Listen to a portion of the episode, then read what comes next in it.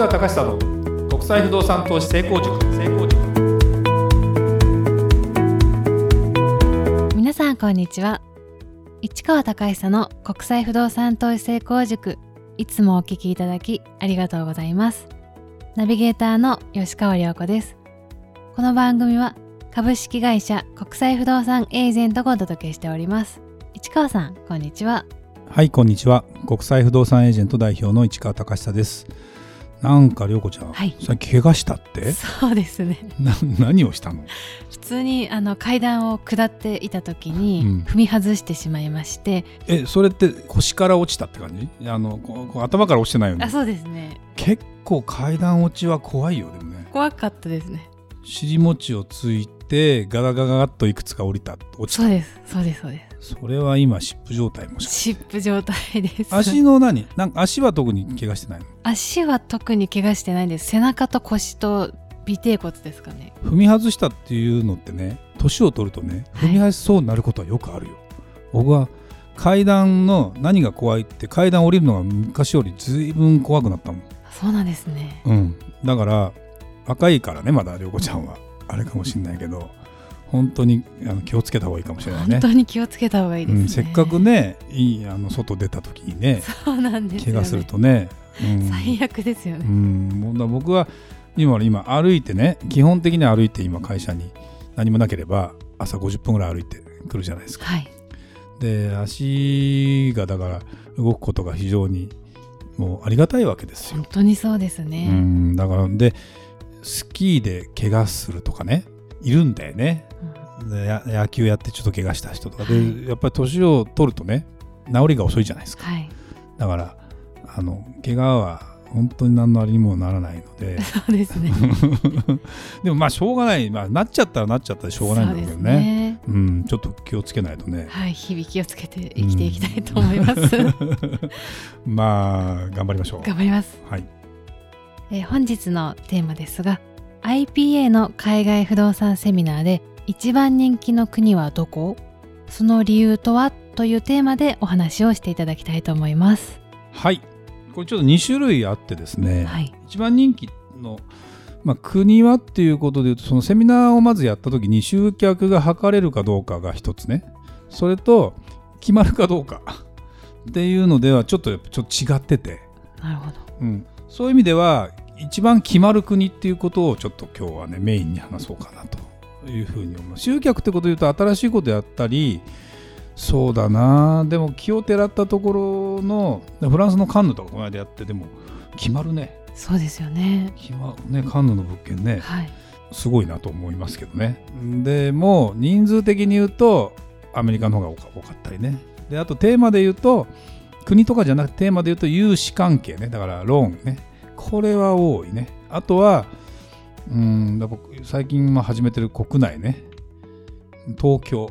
これは結構人気ありますよね。人気あるね。だからまあ当たり前なんかもしれないね。と思うと非常に勉強になるけど実は、えー一番決まるのがですねオーストラリアですね。うちまあこれねあんまりロジカルではない。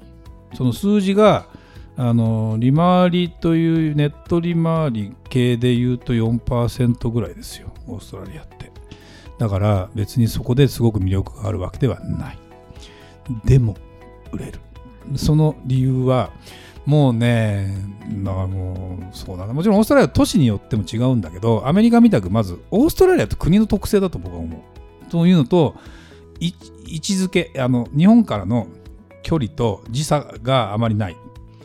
これはあの海外不動産をやってて、まず非常に僕思うのはですね、はい。まあ、りょうこちゃんには国際線乗ったことがないでしょ？だからなかなかわかんないかもしれないけどこれ前も話したと思うけどあの10時間以上乗るのを良しとしないんだね。一般的に。はい。だから9時間ぐらいまでにしたいと思っている。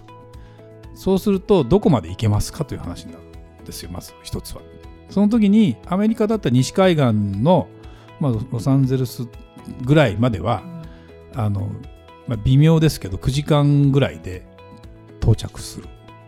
でヨーロッパになると9時間で到着するんですけどヘルシンキまではフィンランドの。そこからドイツとかに行くとまた3時間余計にかかる。12時間。でアメリカもね東海岸になるとやっぱり同じようにそこから3時間ぐらいかかる、まあ、直行便があったとしても12時間ぐらい乗らなきゃいけない。途端にお客さんもうねいない。減る。あのビジネスでどうしても嫌あの嫌顔で行く人はいっぱいいるけど不動産投資でわざわざ行くかっていうと嫌だという人が多い。でオーストラリアはシドニーでどのくらいかな？8時間9時間。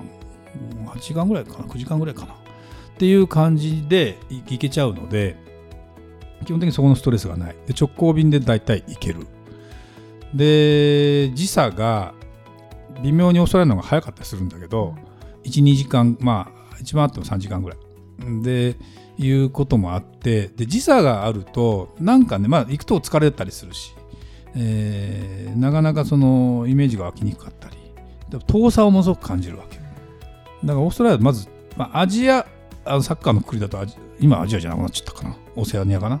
でもアジア微妙にアジアだったりすることとかもあったりするから、はい、まあ日本人からするとものすごく安心しやすいのかなというふうに気がするというのが一つはあると思います。これは別にお客さんから僕が聞いた話というよりは僕が想像してる話。だから実は合ってるかどうかわからないけどなんで買うのかっていうともう間違いなくそうだな失敗した人の話はあんまり聞かないんだな。シドニーで高い物件を一時期買った人日本人ほとんど買ってないから逆に。以外は上がる上がり続けるという言い方はちょっと語弊があるんだけどまだまだ安いって言った方がいいかもしれないね。まだあのいろんな意味でもう上がってる実績があの都市都市によってメルボルンとかシドニーとかいいとか上がってるんだけど第3の都市と呼ばれるブリスベンなんかはまだまだの感じなのよ。なんだけど人口が3000万人ぐらいしかいないんだあんな大きなところで。だけどともうまともに住んで生活できて仕事があるところって8都市ぐらいしかないわけそうするとアメリカみたくそんな点在してるわけじゃないので絶対に仕事を求めたらそういうところに集中するしかない。そうですね、うん、でそれ集中するしかないイコール住宅が足りないんですもん。出せば、まあ、売れるっていうのもそうだけどとにかく空室率賃貸に出した時の空室率 1%, 1台ぐらいかな。2%いかないぐらい。だからあのほとんど入ってるって感じ。で賃貸の募集をするとわんさか人が来る。というのと週ごとに給料がもらえるんだそこの国は。で週ごとの家賃が決まってて。だからなんだろうなお金のサイクルが早いのかなものすごくでで僕の中からすると国が成長してるっていうよりもガバナンスがしっかりしてもともとイギリスが抑えてた国で金融とかいろんなことをやりながら今あのビジネス展開すぐするすごくする中で1人当たりの GDP も日本より高くてで給料も高くてで物価も高くてっていうふうになる。ともちろん暮らしやすいかっていう話になると物価も高いんでいいとこに勤めてないと苦しいんだけどまあ、そういう人からすると家っていうのは必需品でそれも上がっているという実態があって。だからやっぱりねうんでそれがなんか分かりやすく伝わりやすいのかもしれないね。っていうのとだから目の前の数字があんまり低くなくてもっていうのとあとは基本的にオーストラリアで政策がはっきりしてて新築しか買えないので外国人は。まあ売ったり買ったりできないので、えでもオーストラリア人その供給方っていうことではないので物件の価格がもう不動産の場合で言うと、えー、人口が増えることとか、えー、お金が余ってることとかもう一つは需給バランスってこの3つの要素で考えたら全部が整っててでそれであと管理も楽だし実際にうーんなんだろうな。あんまり怖さもないというか治安も昔から比べると少し怖い場所も出てきたのかもしれないけどそうでもないね。そうなん、ね、アメリカなんかと比べたら全然まだまだ。だから新興国的なんだけど住んでる人たちのレベルが高いというか要求が高いというかんそんな感じじゃないかな。だから地元民がもともと原住民しかいなくて。で他の人たちが入ってきて。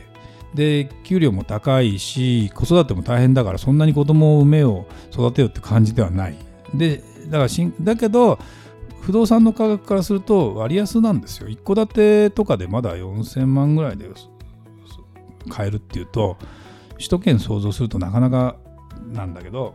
でそういうところで、えー別にえ駅があれなきゃいけないよかってわけじゃないしでどんどん新しい街もできてるしそういうところがあっという間にどんどん広がっていくというか何年前かの航空写真をこうねセミナーとかでも見てってもどんどんどんどん成長してたりそうでするよね。はい。だからあれがものすごく分かりやすいよね。わかりやすいですうねん、あったよねそういう、ね、ありましたね。セミナーでね。はい。だからそれをすごく思うと例えばメルボルンのも中心地はちょっと高いけど郊外に行って電車で、えー何まあ、40分なのかそれこそ何十分なのかで大体もう相場感覚のところでやっぱ順調に郊外が育っているというか。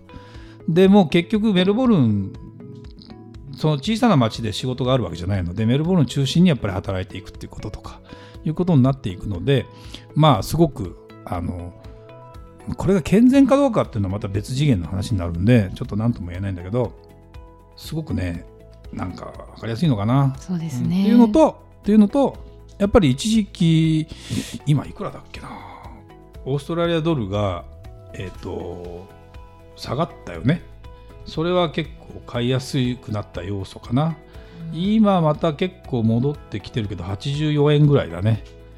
だから90円超えてたりまでしたけどそれ一時期70円台ぐらいに落ちたりしてすごく買いやすくなったりしてっていうこととか、まあ、資源国で資源の煽りを受け資源の価格のあの下がったりする煽りを受けたりしてたりする部分でいくと通貨的に言うとちょっと若干弱含みではあるんだけどあの不動産仕入れてどんどん上がっていくという前提で考えた時にそれをいいタイミングで仕入れることができればそれは全然みんなプラスなわけですよ。であとはどうなんだろうなまあ英語じゃないですかまあ鉛はあるけどねはい僕はあのう実は一番最初に自分の意思をじ自分の意思と自分の金で外国行ったのがオーストラリアだからあのその時のオーストラリアの英語はやっぱり「A を I」って言うんだよって言って「8」「8」を「I」とっていうわけよ。days が days になるわけよ。8 days って8日間ってあるじゃない、はいそれを I と days っていうわけ。あの税関最初にほら入国するときに質問されたりするときにそういうふうに返ってきた。からあなるほど。I とか言うから。なあの How many days とか言うから。ね。あのその時はうん3 weeks とかで言ったけどね。確か。そんなようなことなんかを思うとちょっとあのまあね、えー田舎臭かったりするという要素もあるんだけどあとはまあうちが提供してるってことはやっぱり実際セミナーやってる鈴木さんがあのそこの永住権持っててまあね奥様がオーストラリアの国籍があると。でオーストラリアに住んでたと。いうことで情報がやたら細かくてよく、まあ、そこにいるんじゃないか的な。まあまああのコロナがなければ確実に毎年帰ってたりするし、まあ、僕も一緒にそれでオーストラリアもねその後見に行ったりもしてるし。でまあひ車も右ハンドルの左側通行だったりするしって思うと日本人的に言うとものすごく安心できるんじゃないかな、うん。で季節が逆だから寒い時に、うん、向こうに行けば暖かいし逆もそれもできるっていうのは一年中有効活用できるんじゃないかな。だまあ向こうの人が今日本のねスキー場来たりあのニセコは最初オーストラリア人だったり今もそう、うんどいろんな国の人が入ってきたりしててっていうところでうんその、まあ、二毛作じゃないけど、うんと1年間の夏を有効に使ったりっていうことなんかも十分できるのでオーストラリアに持ってることによるメリットっていうのは時差以上にあるんじゃないかな。